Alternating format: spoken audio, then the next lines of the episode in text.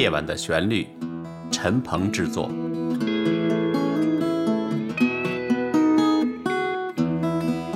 陈鹏、一鸣联合主持。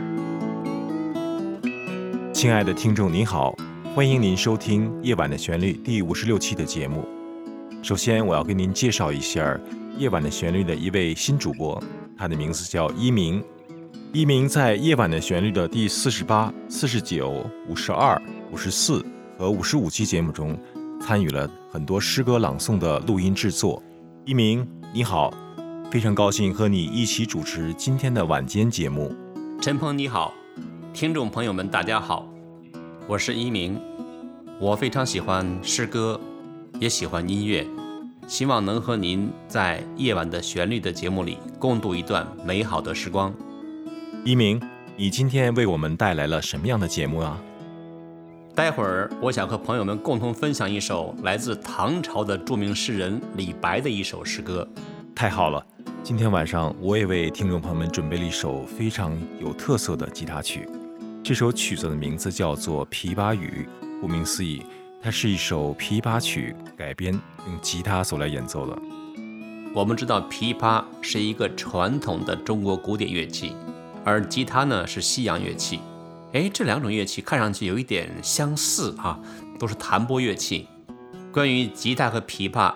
作为音乐家的陈鹏来讲的话，你是非常有发言权的一个人。琵琶跟吉他这两种乐器确实有很多相似的地方，譬如说在发音的原理上，它们是一样的。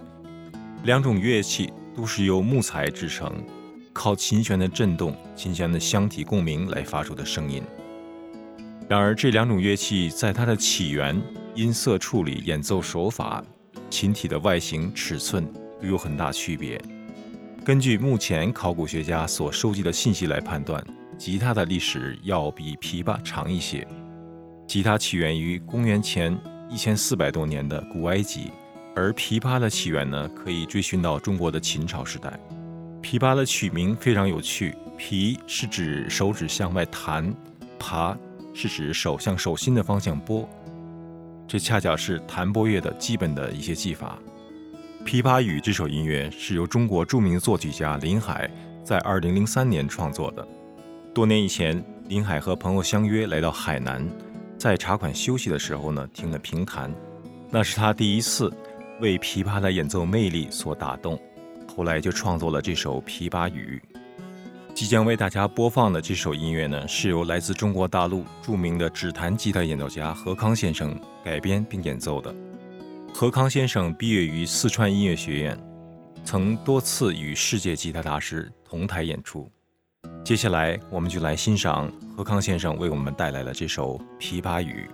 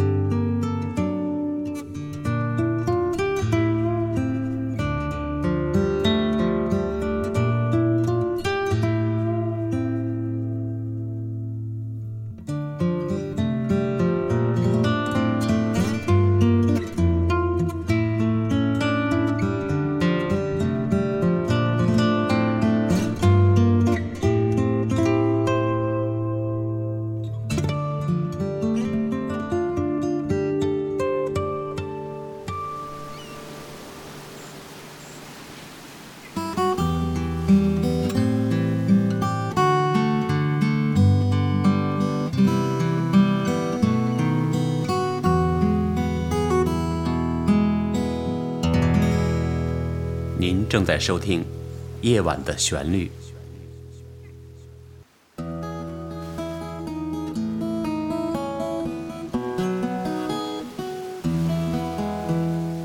刚才我们听到的那首非常美妙的音乐叫做《琵琶语》，但这首曲子呢，并不是用琵琶演奏的，使用的乐器是吉他。是的，这首曲子改编的非常成功，演奏的也很有特色。接下来，我们来进行节目的第二个单元：当诗歌与音乐同行。我准备今天和大家共同欣赏一首诗仙李白的著名作品。是一首七言绝句，叫做《春夜洛城闻笛》。谈起了古诗，一鸣，请给我们介绍一下中国的古诗都有哪些不同的形式或者风格呢？我们知道中国的文学历史源远流长，诗歌也是一样。那古代诗歌呢，不论从格律、意境的表达、抒情方式、修辞手法。语言表现等等等等，有很多特点。希望以后的节目中可以和朋友们共同探讨这些。的确，中国的古典文学确实有太多的知识和学问了。非常期待你在以后的节目中能够带给我们更多的信息。那么，在古诗的发展演变中，都有哪些主要的不同呢？古诗在两千多年的发展进程中有了很大的变化。最早的古诗是没有平仄、对仗、声韵等等规则的。到了唐朝的时候，诗的格律才完全发展定型成熟，所以唐朝的人把它称为近体诗，而没有把平仄、对仗、声韵等格式化的那些诗称为古体诗。近体诗呢，也称为格律诗。从唐朝开始，经过宋。元、明、清，一直到现在，所谓的古诗呢，实际上就是我们常常接触到的唐诗。听你刚才提到了六个字，我感到有些疑惑：平仄、对仗、押韵，它们是什么意思啊？在古诗中，经常听到平仄、对仗和押韵这些专业术语。那么，什么是平仄、对仗和押韵呢？我们做一个简单的介绍。汉语的声调分平和仄两大类，平指的是平直，仄指的是曲折。用现代汉语的普通话来衡量的话，第一和第二声为平声，第三、第四声为仄声。平仄的应用在古诗中是十分常见的，尤其是各有八句的五言和七言律诗，它的要求非常严格。一般呢，把八句分为四个对联，每一联的上下句要平仄音相对才可以。哦，听起来有些复杂了，请你给我们举个例子吧。比如说，我们非常熟悉的杜甫的一首《春望》，来看一下它的前两句：“国破山河在，城春草木深。”它是仄仄平平仄，平平仄仄平。也就是国破对城春，山河在对草木深。只有这样的平仄相对，读起来才有抑扬顿挫的音乐感和节奏感。接下来，让我们聊聊什么是对仗吧。如果让我猜的话，应该是对称的意思，文字在某种形式和格式上的对称的写作。对仗是古代诗歌中很重要的一种修辞形式。在上下两句组成的一联中，要求词性相对，平仄也要相对。这也是在五言律诗和七言律诗中，对颔联，也就是三四句，以及颈联，也就是第五六句的严格要求。比如说“春蚕到死丝方尽，蜡炬成灰泪始干”，在这里，“春蚕”对应的是蜡炬。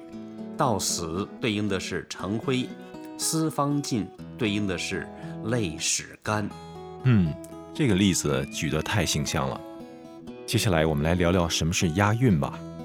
押韵是指某些句子的最后一个字都使用韵母相同或者相近的字，使在朗诵或者咏唱时产生一种铿锵感和和谐感。比如说，我们来注意一下李白的《静夜思》中的最后一个字的读音：“床前明月光，疑是地上霜。举头望明月，低头思故乡。”在这里，第一句的“光”，第二句的“霜”和最后一句的“香”。都是押韵的三个字。嗯，听了你的介绍，让我想起了很多流行歌曲的歌词，也是运用了极其相似的方法写作的。接下来，让我们聊一聊本期节目制作中来自李白的这首诗歌朗诵吧。说到李白，我们对他无人不晓。李白是生于公元七百零一年，卒于七百六十二年，字太白，号青莲居士。他是唐代著名的浪漫主义诗人，被称为诗仙。李白从二十四岁开始离开四川，浪迹天涯，四海为家，一直到他六十二岁的时候，在安徽落水仙逝。他一生中曾经多次游历中国的大好河山，在中华大地上留下了很多足迹，所到之处又留下了很多不胜枚举的动人华章。李白的诗歌一共有九百九十多首，他的作品表达了诗人非凡的抱负、奔放的激情、豪侠的气概。李白的诗歌在艺术表达的手法上有很多显著的特点，他的想象神奇、变化无端，而且结构纵横跳跃，很多诗句是长短错落，形成了他雄奇飘逸的风格。下面我们请大家欣赏。由顾英姿女士朗诵的李白的著名七言绝句《春夜洛城闻笛》。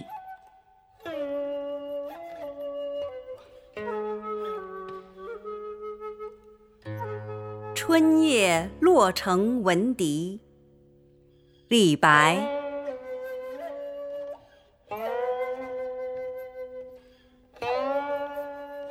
谁家玉笛？暗飞声，散入春风满洛城。此夜曲中闻折柳，何人不起故园情？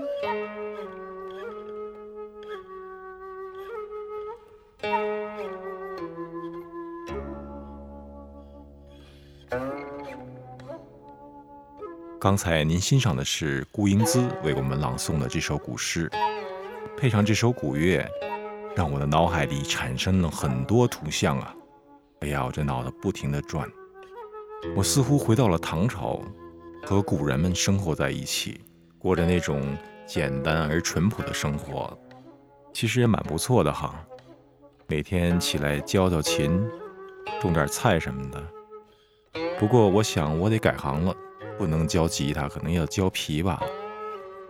嗯，到了晚上上菜地里挖两颗菜，做俩小炒，再上镇上打壶酒。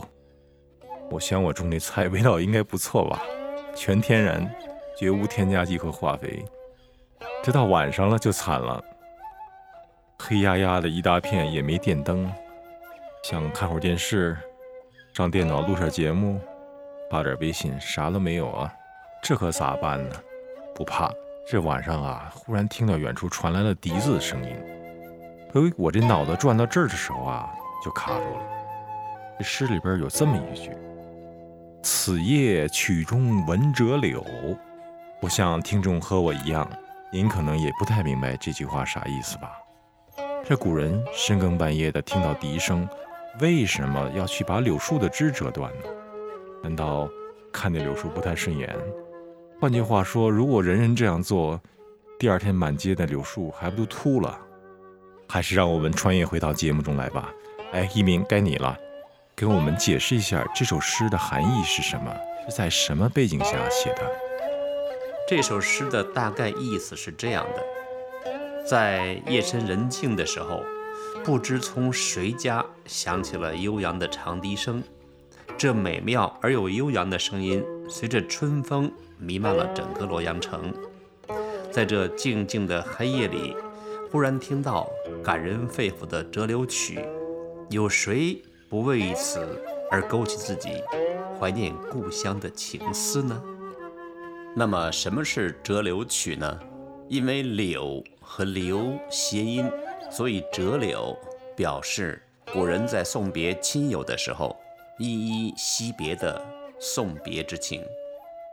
一般来说，久居他乡的人。白天没有什么，可是，一到晚上，尤其是在夜深人静的时候，听到伤感的曲调，更让人思念家乡。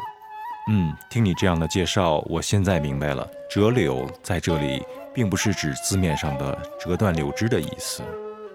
这首短短的四句诗，描写的是在春天的夜晚，听到了远处传来的笛声，因此勾起了思乡的感觉。接下来，让我们感受一下男声朗诵这首诗歌的感觉，请欣赏来自北京翁同朗诵的这首诗歌。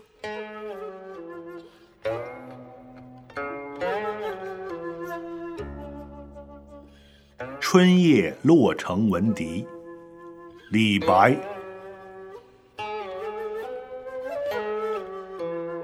谁家玉笛？暗飞声，散入春风满洛城。此夜曲中闻折柳，何人不起故园情？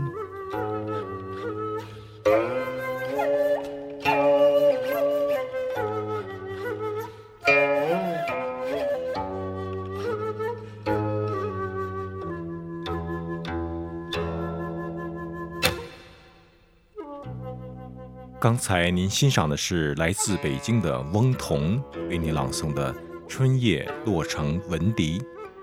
今天的夜晚的旋律到此就要结束了。我是陈鹏，我是一鸣，我们俩在这里就要跟您折柳了。感谢您的收听，祝你有一个美好的夜晚。我们下次节目再见。